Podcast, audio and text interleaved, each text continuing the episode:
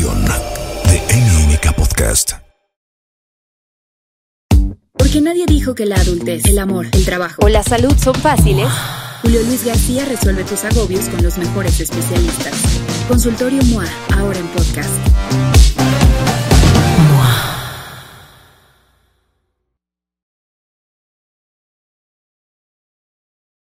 ¿Cómo están? Bienvenidas y bienvenidos a Consultorio MOA. Yo soy Julio Luis García y hoy, como cada semana, en cada ocasión y con cada pretexto, me da muchísimo gusto saludarlas y saludarlos y coincidir en este espacio, en este momento de reflexión y de complicidad, donde sea lo que necesiten, lo resolvemos juntos. Sé bien que una de, uno de los grandes propósitos que nos hacemos prácticamente todas y todos para 2024 es viajar. Viajar más, ir a los lugares que soñamos, armarnos el viaje que siempre hemos querido, al lugar que sea, al destino que sea, puede ser cerca, lejos, puede ser una playa, puede ser un bosque, puede ser una montaña, puede ser otro país, puede ser cualquier otro territorio y siempre pues nos da como mucha incertidumbre y siempre volteamos a ver a la gente que decimos, ¿quién sabe de viajes? ¿Cómo nos armamos mejor en el viaje? ¿Cómo nos preparamos mejor para el viaje? Y sin duda, muchos también sabremos que hay cosas que pueden hacer que este viaje sea espectacular y sea el viaje de nuestros sueños o se vuelva vacaciones del terror, con Pedrito Fernández y Tatiana incluidos. Entonces, para hablar de eso, les quiero presentar a un nuevo amigo y aliado de Consultorio Es eh, uno de los líderes de la industria del turismo, tiene una trayectoria de más de 20 años eh, con un mismo enfoque, conectar a las personas y a los destinos. Su pasión son los viajes, es conductor titular de Turismo W en W Radio y es CEO y founder de PD Travel. Está con nosotros hoy Rubén Mora. Gracias. Ni en tu programa te reciben así. No, hombre. Pero ahorita ya se lo grabaron. ¿eh? ¿Cómo estás, querido Rubén? Bienvenido. Querido Julio, qué gusto. Qué, qué ganas tenía ya de estar aquí. Diría Lucero hasta que se nos hizo. Hasta que se ¿No? nos hizo. ¿Cómo estás? Muy feliz. Bienvenido a Consultorio MOA. Eh, estoy seguro, porque leo todo el tiempo a la gente en redes sociales, a la gente que nos ve y que nos escucha en Consultorio MOA. Y sé que viajar, si es una de estas eh, convicciones que uno tiene, ¿no? O sea, casi, Sí. casi sin ningún esfuerzo y de verdad, no conozco a nadie que diga, ay, no, qué hueva viajar. O sea, a todo el mundo nos hace una ilusión tomar el coche, un camión, un avión, el tren o hasta el burro para llegar a algún lugar. Yo creo que viajar y más, si hablas de todo lo que nos enseñó la pandemia y lo que vivimos post pandemia, hizo muy evidente que lo que queríamos, una, que el tiempo podía cambiar en cualquier momento y radicalmente. Correcto. Entonces, que esto de estar esperando toda tu vida para hacer el viaje de tu vida, pues ya rompía cualquier esquema. Yo recuerdo, por ejemplo, en la, en la época de mis abuelos o de mis tíos abuelos, ya sabes que llegabas a los domingos y la comida familiar, siempre alguien estaba planeando el viaje de su vida, pero como para 20 10 años. Y yo desde chico me preguntaba, ¿y si no llegan en 10 años? O sea, qué, qué, qué feo. ¿O Pero qué es real y es cierto. ¿Qué, qué pasa si la vida te da, o como nos pasó, de la noche a la mañana, un sablazo, enciérrense todos, muchos otros que hoy no están, no ya con nosotros, y que se quedaron con ese sueño pendiente? Y eso fue lo que me he tatuado a lo largo de estos años y a lo largo de dedicarme a lo que más amo en la vida, que es viajar. Claro, luego lo tuve que hacer profesional y y Aprender de los errores. chambear. O sea, no crean que voy a ir nada más por la vida este, viendo a ver quién me invita. No, trabajo y vivo de ello. Y durante estos años, pues he tenido la posibilidad de conocer muchas variantes de los viajes y del turismo. Para la gente cuando viaja y de repente pensamos que está únicamente ligado a un tema de presupuesto, ¿no? de, de cuánta lana le puedes destinar o poner a tu viaje para que eso sea un gran o mal viaje. ¿Es así? No. He tenido la posibilidad de estar en todos los continentes, de darle la vuelta al mundo en varias ocasiones, por chamba y por a título personal. Y ni por asombro hoy pensaría, o creo que tendría claro, lo que hace 10 años yo creía, o hace 15 años. Muchas veces partes de eso. Es que si no tengo todos los recursos ahorita, o si no tengo todo el dinero, no voy a poder tener un gran viaje. O no voy a poder cumplir mis sueños. Y, creo yo, o el mejor consejo que puedo darles es, es al revés. Para mí, el gran viaje de tu vida sea a 100 kilómetros de donde vives o literalmente del otro lado del mundo, empieza desde que lo tienes claro y lo empiezas a planear. Porque es disfrutar el viaje desde el previaje. Y cuando vas estructurando este proyecto, que para algunos es el viaje de su vida, la luna de miel, un aniversario, eh, algo que vas a festejar con alguien, o como es en mi caso, muchas veces el viaje de mi vida ha sido solo. Y es el re- regalo más grande que me he podido dar a mí mismo.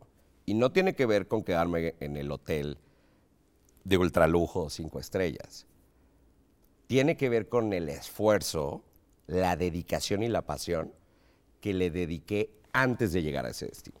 Y creo que ahí es donde nos vas a poder ayudar mucho y ahorita por supuesto que vamos a entrar a cuáles son los grandes errores que cometemos las y los viajeros al momento de planear, decidir y ejecutar un viaje.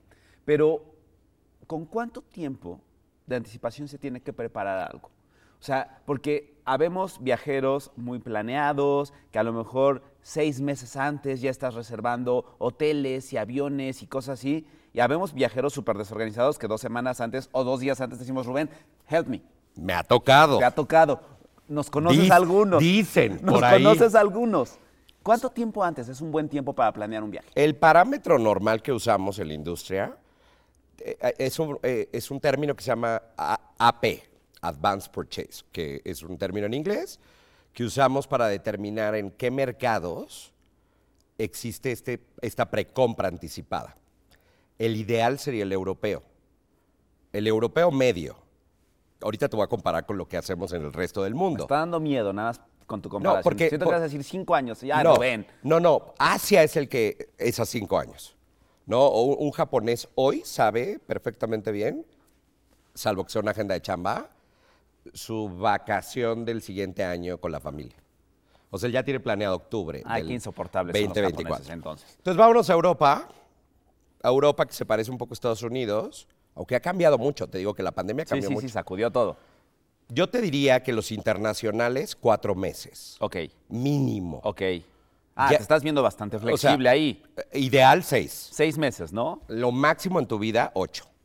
Que ocho, ocho meses antes tengas ya la estructura del viaje internacional. De largo alcance, ¿Y un viaje nacional? dos meses de anticipación es el ideal. Pero vean, vean qué importante para todos los que cometemos el error de que el jueves previo a Semana Santa quieres reservar. Ah, no, ahorita. O sea, seguro han de estar en toda esta gozadera del cierre de año y demás y tal, y los propósitos. ¿Y por qué no sale el... Pues, ¿por qué no el año nuevo o el primer puente de enero, que es ya? Vámonos 28. O sea, ahorita que estamos en diciembre, ¿qué viaje deberíamos estar planeando? ¿Semana Santa? Si es que es en México. Pero ya sí, como o ya apretado. vamos tarde, o ya vamos a- claro. o verano. Para ideal sería el verano. Semana Santa ahorita ya tendrías que tener claro qué, cómo y cuánto vas a tener para este viaje. Ok, ok, ok. Ojo, hay un factor muy real e- en América Latina y en México, que es la incertidumbre. Y eso no es culpa de nadie. En el mundo, Rubén, en el mundo. No, pero nuestras estructuras, hablando de México y de América Latina, son economías que fluctúan mucho más que otras. El tema del merecer o pedir mis vacaciones trae todo un rollo atrás, no sé de dónde o quién lo puso, cómo, de merezco vacaciones, ¿no? Y entonces ahí vas y tienes que estar todo un circo para pedir tus vacaciones. Claro, también si las pides tres segundos antes, pues no te va a contestar tu jefe con la mejor cara en la vida, ¿no? Y luego está el rollo de... Yo nunca contesto bien cuando me piden vacaciones. Ha- Hay que ir cambiando eso. Siempre me pone de muy mal humor que pidan vacaciones. Porque si a alguien le toca vacaciones, porque lo dice la ley, revísate la ley. pues le toca, pero oye, hazlo, hazlo en forma ordenada, ¿no? bien, claro. O sea, la típica de que llegan y es que la otra semana este me salió, me salió, no te salió nada. O sea, viste una promo y te cayó bien y, y yo creo que desde ahí empiezas a estructurar tu viaje, ¿no? Del, pues di la, la neta, oye, no tengo ni idea qué va a haber en este destino, pero estábamos buscando y apareció una promo y pues nos vamos a lanzar. Pues ya vas con esas expectativas. Ahorita vamos a entrar a esto de las promos, pero a ver, ok, entonces para viajes internacionales, seis meses. Sí, ideal seis. Seis de meses. largo alcance. Estados Unidos, Canadá, o sea, nosotros dividimos en largo alcance y corto radio. Para que entiendan, todo lo que tiene más de siete horas de viaje es largo alcance. Ok. Siete horas de vuelo. Ok. De 3 hasta 6.59, medio rango. Y es de más fácil planear eso. Sí, sería O sea, entre más lejos, más complicado. entre más lejos hay más factores y más estructura de precios, oferta y demás y temporadas. Ok, entonces ahora ya quedó claro. Para viajes de largo alcance, más de siete horas de vuelo, seis meses. Sí. Para viajes más cercanos, un par de meses. es Un par de meses. Ok, hablabas de las ofertas.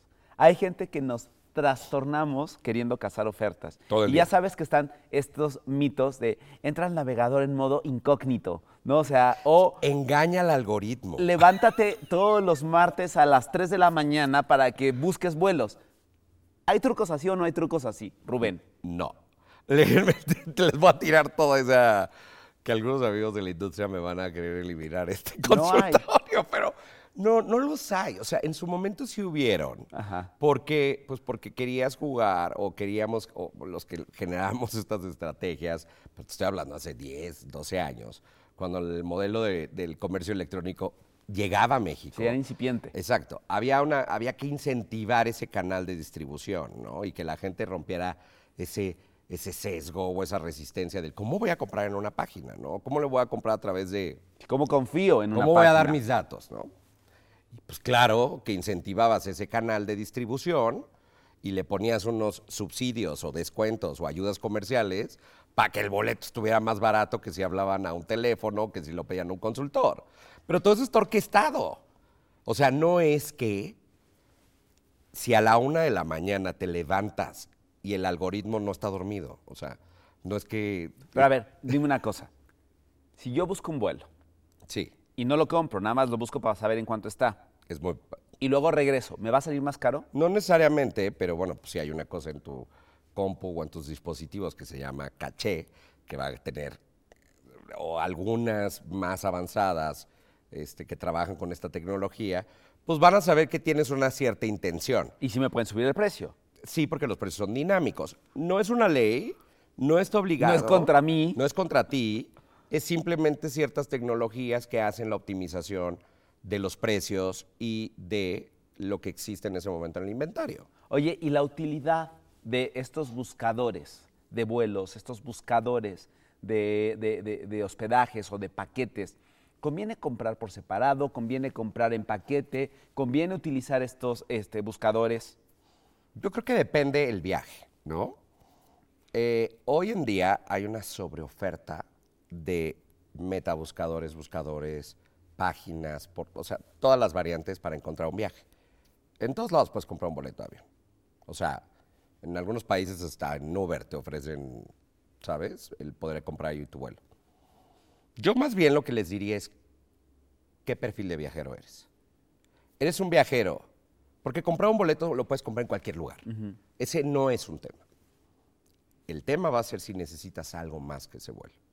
Si vas a tener que cambiar un horario, o si no estás seguro, o si tu perfil de viajero requiere a alguien que te acompañe.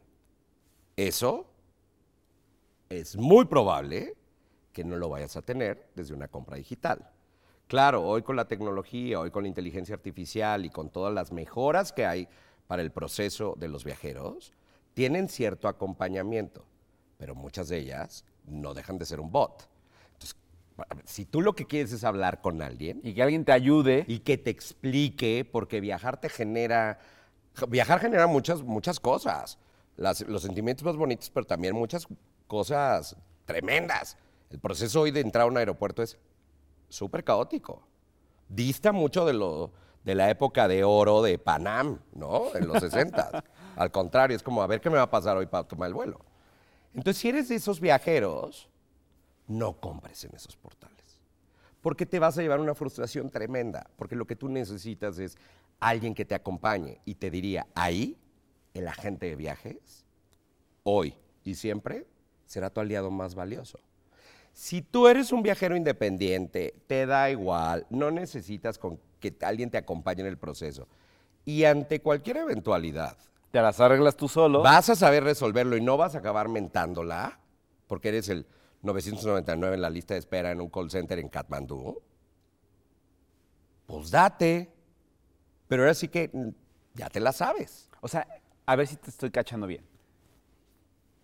No es que necesariamente haya mejores viajes que otros, en ese sentido de lo que compras y lo que te cuesta. No es una ley. El viaje es más como súper personalizado, hiper personalizado. Es, evidentemente sí, qué presupuesto puedes destinar para un viaje, pero qué tipo de viajero eres. Entonces, Correcto. antes de abocarte y de irte, este, dejarte ir en tobogán, ¿no? O sea, primero haz chamba para que identifiques qué tipo de viajero eres y con base en eso puedas decidir qué tipo de viaje compras. Y ahí vamos entrando al detalle. A ver. Porque ahí es donde empieza el mejor o el peor viaje de tu vida. Si de entrada no sabes qué tipo de viajero eres, acepta que necesitas ayuda. Así sea para un México-Guadalajara. No pasa absolutamente nada. ¿Te acuerdas que un día te tuve que llamar por un México-Tijuana? No lo quería yo comentar, pero bueno. Si eres ese viajero que te da ansiedad, que te genera nervio, que no eres bueno eh, en los dispositivos, que te reenvían 300 veces el mismo documento, como yo, a pesar de dedicarme a esto, porque estoy en 100 mil y un cosas, sé que voy a necesitar a alguien que me acompañe. Primer dato. Y el otro, ¿en qué contexto estás haciendo ese viaje? ¿A qué voy con eso? Si vas a ir a una boda a Guadalajara en sábado. Y empieza a las 9 de la mañana. Y pues ya ves que todos ahora todos somos expertos en todo, googleo, no, a mí ya me dijo, pero mi prima permitía, pero que si agarro los vuelos de tal, aquí es... Ya de entrada vas, pues adivinándole, ¿sabes? Al, al- al mundo o a la suerte, pero pues factor, oye, tú vas a las 9 de la mañana en Guadalajara, vives en Ciudad de México, vas a tomar el vuelo de las 5 de la mañana, ya de entrada vas a estar destrozado para la boda, ¿no? Porque te implicó levantarte Claro. 3 de la mañana. Sí, sí, sí. Ojalá el aeropuerto de la Ciudad de México no tenga neblina, demora, esto, lo otro. O sea, que todos los astros Se estén alineen, alineados claro. para salir en tiempo. Claro. Entonces ya de entrada vas a ir con, una, con un agobio y encima llevan las arras. No, pues todo mal. Entonces, pues a ver, ¿dónde está tu pase? y encima eres la novia. Y encima de la novia. O sea, ¿dónde está esa estructura del qué tipo de viajero y qué tipo de viajes? Oye, no. Vete mi- un día antes. Vete un día No antes. chingues, ¿no? O sea, por no sé cuánto te va a costar la noche adicional en Guadalajara, pero ¿y tu paz? Y ahora resulta que llegas a Guadalajara y no investigaste, pero en Guadalajara no hay servicio privado de Uber ni estas plataformas. Entonces, o van por ti, alguien de allá, tu primo, tu tía o quien sea, o te avientas los taxis del aeropuerto, que son en promedio una hora de espera, a la hora que llegues en Guadalajara. Entonces ya, ya, ya, algo que era súper sencillo, ¿Ya se complicó? ya, ya se complicó. Entonces ya llegan de malas, el peor viaje de tu vida. Aventando las arras. ahí. Aventando las arras ahí a los que iban. Y era un viaje a Guadalajara. O sea, me encanta Guadalajara, pero, ¿sabes? Lo pudiste haber hecho muy fácil. Vámonos al otro extremo. Te dije, o te he contado muchos de mis viajes. Y en algunos, para mí el punto no es el destino, no es la agenda, no es el horario, no es lo que voy a ver. Es con quién 100%. decidí viajar. 100%. Y eso lo hace la mejor o la peor experiencia de tu vida.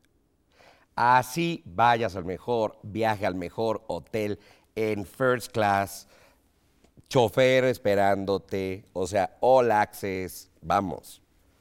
Señor y señora, o si vas con un mal compañero, una mala compañera, una mala compañía, se puede volver el peor viaje de tu vida. ¿Y cómo sabes que alguien puede ser un buen compañero de viaje? Yo creo que siempre lo sabemos. Es como los divorcios. O sea, siempre hay algo. O sea, no te divorcies de la noche a la mañana. Bueno, que habrá hacer quien las sí. red flags de los viajes, ¿eh? Para Claro. saber que alguien es bueno o mal compañero. Pero no, yo no siento que siempre se sepa. Yo he hecho viajes con amigos que sin viajar nos llevamos padrísimo y dices, güey, vamos a hacer un viaje poca madre. Y el Y terror. en el viaje dices, ¿en qué momento me hice amigo de este fulano, de esta fulana? No, y en familia pasa. O sea, yo he viajado, los amo y los adoro antes que nada, pero mi, dinámica familiar es, es distinta, ¿no? Somos cuatro hermanos, cada uno en diferentes fases en su vida, eh, con diferente eh, modalidad de familia y edades y tal, y entiendo que cada uno tiene una dinámica distinta. Pues, los amo los adoro, quiero convivir con todos, pero yo sé, yo conozco dónde sí y dónde no. O sea, en donde a mí puedo reventar en 30 segundos y en donde, dentro de la estructura del viaje, prefiero tener estos espacios para mí y no estar codependiendo todo el santo día de la agenda de los otros, porque pues un día sí lo hago, dos, Sí, pero ya el voy. tercero que estás El desayunando tarde, que la tripa te está chillando, ya estás mentando el madres. tercer día que sé que ya, ya, ya te la sabes, que van a bajar tarde, que para ellos eso no es un agobio, ¿ya para qué? Oigan, yo desayuno a tal hora. El que quiera, bienvenido. Ay, no, qué ofensa, ¿cómo hay que desayunar? Pues no, no se trata tampoco de que estés, ¿sabes? Como en Sí, Big, en pegados Big todos Brother, en lados, Muégano. Claro, claro, claro. Y eso pasa con amigos, eso pasa con parejas, eso pasa con dates, eso pa- pasa con viajes de trabajo, ¿no? Donde todo mundo es muy romántico y, ay, vamos a ir juntos a una convención o una conferencia. Pero, o sea, ¿sabes que es el peor organizado del mundo? Es el ahorita, nunca te manda un mail a tiempo, trae siempre un desastre en todos sus papeles. Pues no, seguramente no, en el viaje no es otra modalidad de Claro, no va a persona. cambiar. No- no se va a volver en el más ordenado Nunca del llega mundo. a tiempo a una junta, como por qué va a bajar en tiempo un transfer. Claro. Oye, a ver, hemos hablado ya de aviones, hemos hablado ya de tiempos, hoteles. Ahora con esta oferta de Airbnbs, de Dos. lugares que puedes rentar, igual, ¿cuál es la mejor opción? ¿Cómo uno le va este, como calculando, cómo uno va regulando, de acuerdo al tipo de viajero que eres y del tipo de viaje que vas a hacer, cuál es la mejor propiedad para quedarte? Depende varios factores, como en todo. Odio la respuesta depende. Pero ahí te va. Te voy a decir por qué. No es lo mismo tu perfil de viajero de yo no resuelvo. O sea, mi modo vacacional es que me resuelvan todo y esté todo listo y yo nomás me agobio por llegar, tener cuarto y que esté todo resuelto.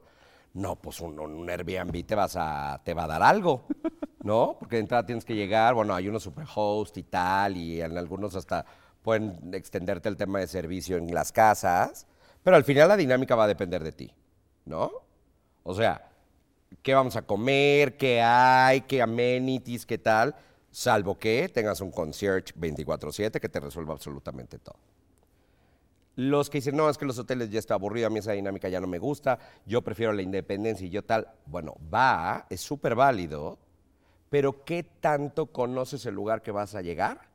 ¿Y qué tanto dominas esa red que va a estar alrededor tuyo?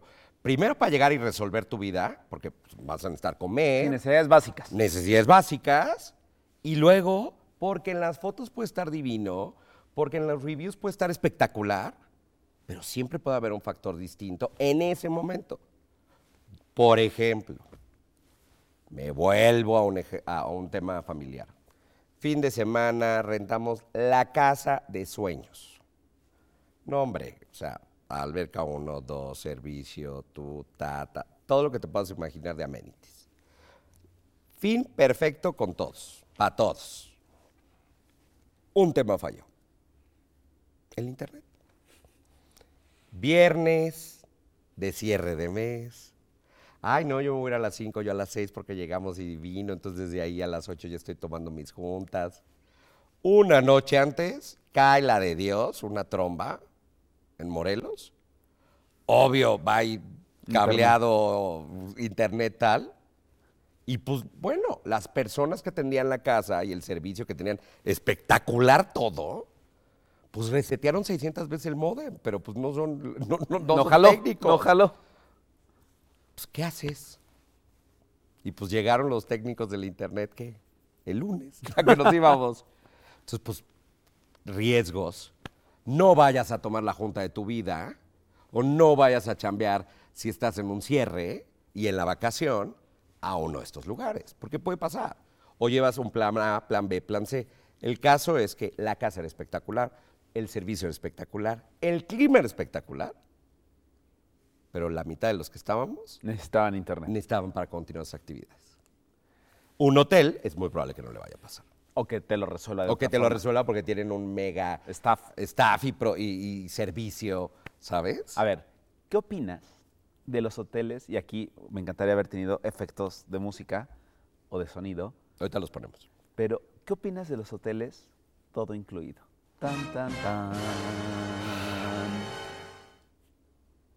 Ha cambiado muy... A ver, partamos del origen de... Me encanta cómo respiras para pensar la Sí. respuesta. No, a ver, partamos del origen del por qué surgen estos hoteles.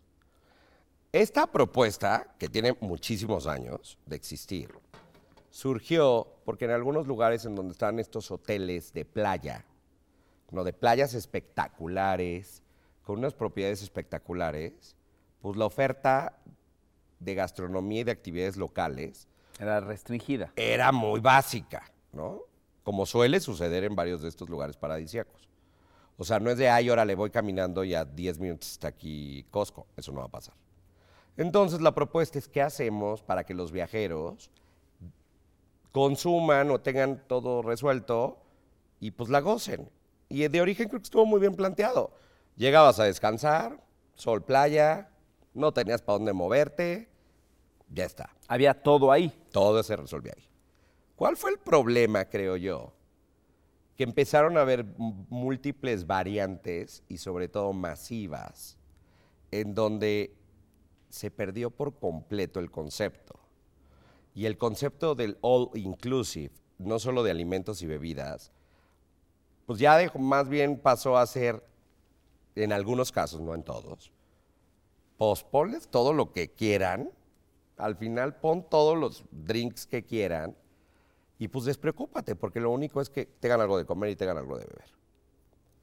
Luego, gracias al paso del tiempo, varios de estos rehicieron la fórmula del el all inclusive y ahora es más bien all inclusive en experiencias o es all inclusive en categorías o es all inclusive gourmet, donde estas fuentes así de comida inagotadas y filas para agarrar un yogurt o una hamburguesa ahí Un pasada croissant.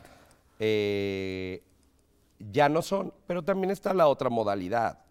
No la juzgo, no es la mía, y también entiendo que hay un mercado al que le resuelve perfectamente bien esa modalidad. ¿A quién le va bien? ¿Para qué tipo de viajero sería bueno? Un, El- un all inclusive. Para el que quiere tener perfectamente claro desde un inicio cuánto se va a gastar. ¿Para que no quiere sorpresas? Y no quiere, no, pues porque a lo mejor llevas tres niños o uno de tus hijos y un sobrinito, trabajaste todo el año para poderte dar ese viaje, pues ahí te la regalo en un, fuera de un all inclusive, cada que quieren un helado, una, una coca, unas papitas, un tal, un tal. Para eso me parece extraordinario. Alguien que no, así, y así sea el all inclusive, de mejor perfil en el mundo, alguien que no quiere que le digan qué opciones son, no es para él. Así sea la ultragama, ¿no? De, de la propuesta que tienes en el All Inclusive. Y el que no quiere pensar en que su concepto de vacaciones, yo quiero bajar y que esté todo resuelto, le va muy bien. Porque por lo regular, lo que la oferta que tenga, de acuerdo a la temática del hotel y un montón de cosas que tienen que revisar, que eso sí es muy importante, ver si, aunque son all inclusive, la oferta y la categoría y todo lo que hay va contigo. Y también el público que va a estar en esos hoteles. A ver, ya sé que eres un alto funcionario de una agencia de viajes. Y no Por te voy a comprometer. No te voy a decir que me digas cuáles son horrendos. Pero, ¿cuál es un buen hotel all inclusive en México? Al que se puede ir alguien. Te hablaría de cadenas. A ver. chequen la propuesta de estas versiones, por ejemplo, los Life Aqua de Grupo Posadas, me parecen espectacular, que además han metido un tema de responsabilidad social para que la comida no se desperdicie, eh, tienen muy claro cuáles de sus propiedades son para solo adultos, cuáles son con familia. Chequen la parte de posadas. Eh, chequen también la propuesta de Carisma Resorts. Eh, Carisma que tiene muchas marcas. La más conocida por los que tienen niños son estos eh, temáticos con todos los personajes de este, Bob Esponja y todas estas cosas. Eh, estar increíble. Revisen también esa propuesta cuando van con niños. Y Melia, que es una gran cadena española de toda la vida y líderes de, de la hotelería en sus múltiples variables y con muchos cambios también, porque la hotelería todo el tiempo está en constante evolución, tiene una gran propuesta.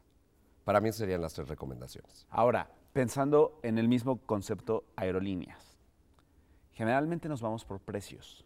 Sí. Generalmente uno busca, este, ah, bueno, voy a, volar a Londres o voy a volar a Nueva Delhi A o Nueva voy a Delhi. volar a este, Tokio. ¿Y qué es mejor? Hay este concepto de líneas aérea bandera, ¿no? O sea, que es como la Las que representa a cada país, ¿no? Entonces, si viajas a Londres, pues tienes dos opciones. Vuelas por Aeroméxico o vuel- en caso de México o vuelas por British. ¿Cómo eliges? ¿Te vas por precio? ¿Te vas por la línea aérea del país al que vas? ¿Cuál es la mejor opción? Para mí, lo más importante es el, de nuevo, el tipo de viajero que eres, con quién vas a viajar y en qué momento de tu vida o estás o vas al viaje. A ver, pon, ponnos ejemplos.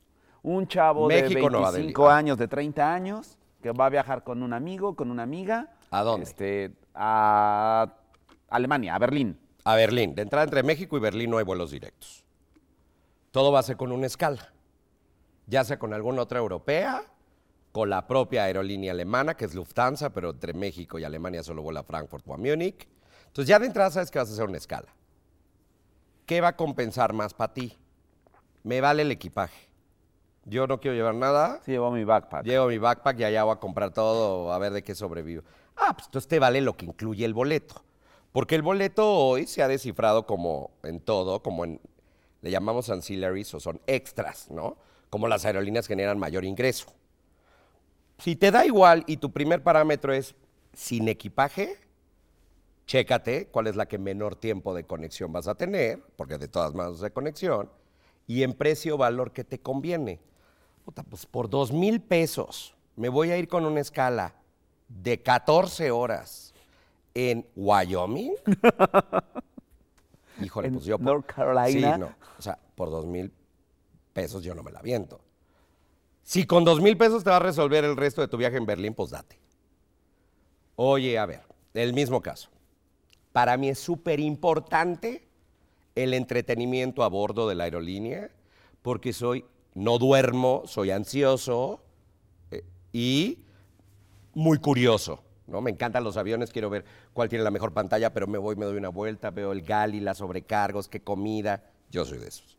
Así vaya en el first of the first. Para mí, el modelo de avión determina mi viaje. O sea, yo tener que andarme cruzando el charco con siete escalas, pero en estos aviones de un solo pasillo, me da algo. O sea, no voy. Entonces, si eres de esos, pues ya te la sabes. O sea, ¿para qué te trepas en un charter que ya te, te advirtieron que no lleva pantalla, que no lleva entretenimiento y pues que sí te van a dar agua y alguito de comer? Porque es un modelo Y un cacahuate, ¿no? por decir algo. Pues ya para qué, te- o sea, a, tres mil pesos más barato. ¿Vale eso para ti? ¿O la a qué aeropuerto vas a llegar? Porque no todas las líneas aéreas operan en los mismos aeropuertos. Eso pasa mucho en Europa. Algunas, sobre todo las de low cost, operan en los aeropuertos alternos a las ciudades centrales. Ah, bueno, pues sí te vas a ahorrar 3.500 pesos. Te das de cuenta que volaste al AIFA. Pero si llegaste, no deja, porque todavía a la IFA puedes llegar ahí con tus opciones. Pero si llegas a, no sé, en Londres o, o en algunos que son más dramáticos los casos, al alterno o al que está, dicen que es, pero no es, pues chécate esa hora de llegada, cómo vas a poder llegar a la ciudad. Porque seguro en taxi Uber Sí, ya te, se te fueron lo que te 150 ahorraste. euros mínimo. Lo que te ahorraste en el boleto. Exacto. Entonces ya llegan muertos del cansancio, sí, muy versión backpack y todo lo que tú quieras, pero estás agotado porque venías del transatlántico, más la escala, más tuviste una experiencia a bordo horrorosa, la espalda te duele de aquí a acá, y encima ahora para llegar al centro te tienes que echar hora 25 en transporte público. Te gana la desesperación y agarras ahí el primer taxi. 200 euros al centro de la ciudad. Sí, ya págalo porque ya estoy agotado. ¿Y tu ahorro? Oye, Rubén, ¿cuánto tiempo antes uno hay que investigar el destino? ¿Qué tan conveniente es investigar el destino? es que yo digo que si no lo investiguen ni vayan. O sea, si vayas a Huamantla, ni para qué vas. O sea, no sean viajeros de estos de, de- No sean turistas, sean viajeros. Eso creo que es una responsabilidad de todos que tiene que cambiar. ¿Cómo se investiga? ¿Qué tienes que saber del destino? ¿Por qué? ¿Qué? ¿Qué hay? Las oficinas de turismo y los ministerios de turismo y muchos expertos dedicamos tiempo a hacer estrategias para que los viajeros entiendan la dinámica de cada lugar y del por qué hay un lugar y del por qué hay esta estructura. Entonces, lo primero que hay que hacer es leer. Leer ayuda un montón. Bueno, y si son muy visuales, pues chéquense los contenidos digitales oficiales, ¿no? No nomás del influencer que esté en ese momento De moda. de moda y atrayendo contenido desde el morbo. ¿Cómo cambia la experiencia de un viaje el conocer o no el destino? Radicalmente, porque empiezas a viajar antes de viajar. Y cuando empiezas a leer y empiezas a entender, insisto, así sea Tlaxcala, que me encanta Tlaxcala, Oaxaca, eh, a mí el día, por ejemplo, que conocí Chiapas, me cambió por completo la visión de México. Yo decía, ay, claro que conozco México, no, conocía las playas. El día que entendí por qué los pueblos en Chiapas, por qué San Cristóbal, por qué todo lo que había alrededor, por qué las comunidades, dije, ahora entiendo por qué Chiapas tiene esta personalidad. Ahora entiendo que Guerrero, pobres con toda la tragedia del huracán, pero Guerrero es mucho más que Acapulco. Y por eso el problema no es solo Acapulco, sino todo lo que hay alrededor. Y así te diría, aplica para todo el mundo. Bueno, oye, voy de boda, no, nada más voy y vengo, o sea, es otro tipo de viaje, ¿no? Vas porque hay un evento y te regresas. Date. Pero si vas a ir de vacación, vas a ir a visitar a alguien, aprende ese destino. A mí me pasó con Tijuana. No conocí absolutamente nada de Tijuana. Tijuana, que, que a mí me parece horrorosa la frase, pero todo el mundo la usa de, ay, vas a ir al lado más, este... Sí, que San Diego es San el lado Diego más es el lado de más bonito Tijuana. de Tijuana, ¿no? Pues no. Y la gran mayoría viaja a Tijuana para pasarse a San Diego. Y la gran mayoría llega a Tijuana solo porque se va al Valle de Guadalupe o a Ensenada. Déjanos. No, está bien. Pero sí, Tijuana tiene, No, una, tiene mucha tiene historia tiene espectacular, tiene gente de todos lados, tiene una oferta gastronómica increíble, hay viñedos entre la propia ciudad, hay toda una movida y una comunidad de arte en Tijuana, arte urbana. Sí, y la, cultura urbana de Tijuana es, es como brutal, en ningún otro lado. Porque recibe gente de todo el mundo. Entonces, naturalmente, se vuelve una ciudad cosmopolita. Ay, pero los mitos y realidades, que no sé qué, que mira, pues sí, a ver, ahora sí que... O sea, eso li- el- en esto lidiamos en México todos los días. Sabemos que el tema de seguridad es un factor importantísimo y a analizar en todo nuestro, en nuestro país. día a día, pues que viajar por carretera ha sido muy complejo por, el- por el tema de seguridad, pero eso no, lo, no, no impide el viajar, ¿no? Busca estas alternativas, lee, métete, pregunta y tal. Y creo que eso es lo que hace la diferencia crucial en el mejor o el peor viaje de tu vida. Ahora, no quiero que cerremos este, este consultorio sin hablar de algo que tú me has enseñado. Afortunadamente no he necesitado, pero no quiero necesitar. Los seguros en tu viaje. Uf. Otra vez, uno generalmente plantea el viaje pues un poco maximizando el presupuesto y entonces prefieres ahorrarte y entre comillas esto de dos mil pesos o lo que sea en el vuelo y por supuesto dice seguros, la propa- la- las propias aerolíneas te dicen, ah, quieres comprar esta, ta- esta tarifa con Pero todas las pones- restricciones y bla, bla. o si se- ¿Para qué sirven los seguros en un viaje, Rubén? Los seguros están diseñados en toda la industria para no usarse.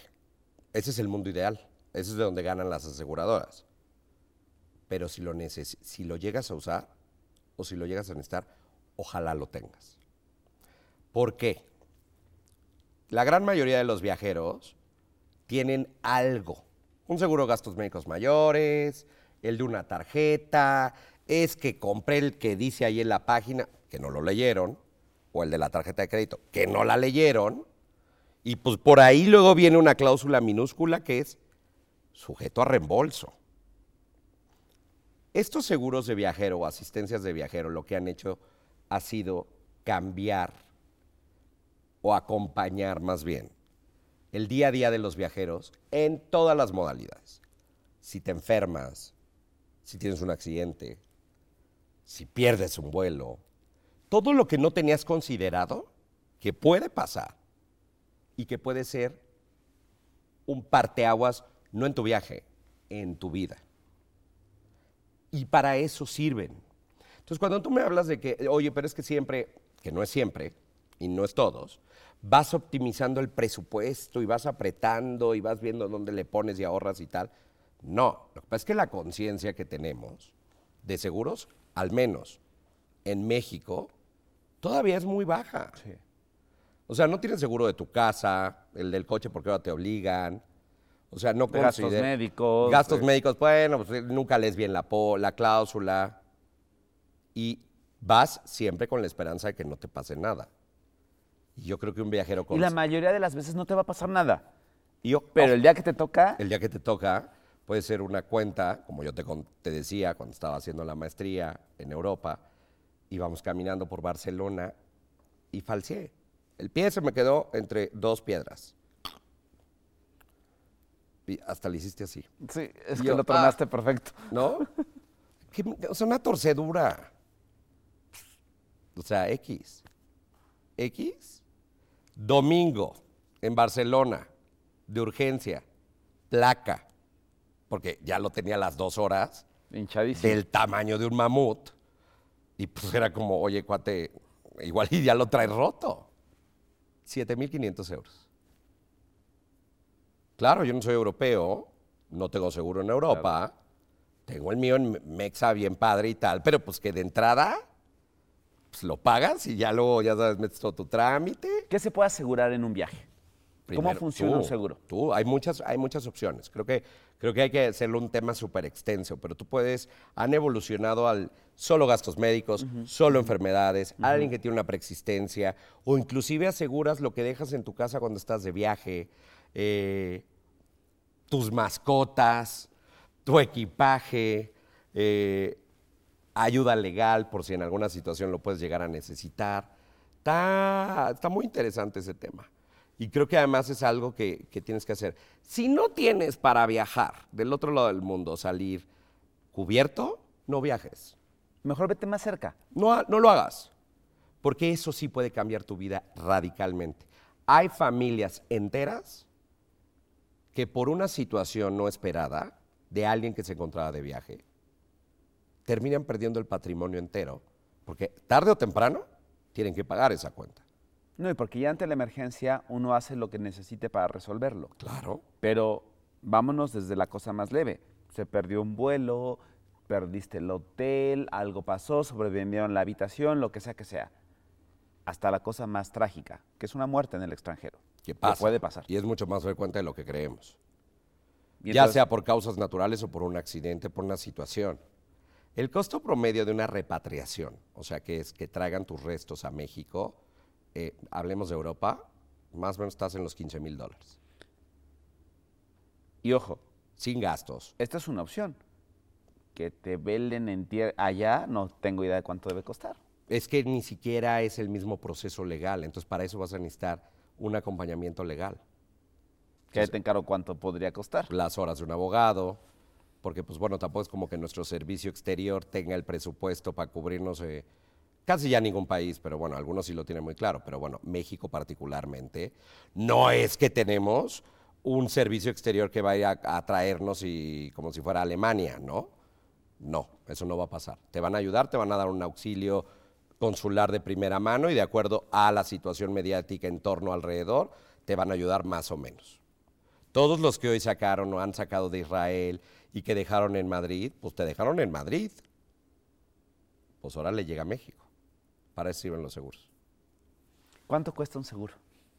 Pues es muy variante, pero puede ser desde 3 dólares al día hasta 15 dólares al día. Entonces, por eso yo te digo, si no tienes 3 dólares al día, que se te puede ir en, una, en unos nuggets o en hacer el combo más grande, no vayas. Pero es que no, es que lo que tenemos que aprender es, así como sabes que para viajar a España, pues necesitas tomar un pinche avión, Necesitas un pasaporte. necesitas un pasaporte, necesitas un hotel, necesitas un seguro. Sí, Así de básico, Sí. así de sencillo. Sí, porque este mito y realidad de, ay, es que está la, la sanidad universal para todos en ciertos países, claro que no. O sea, somos muchos millones de personas en el mundo. La migración ha cambiado en el mundo entero.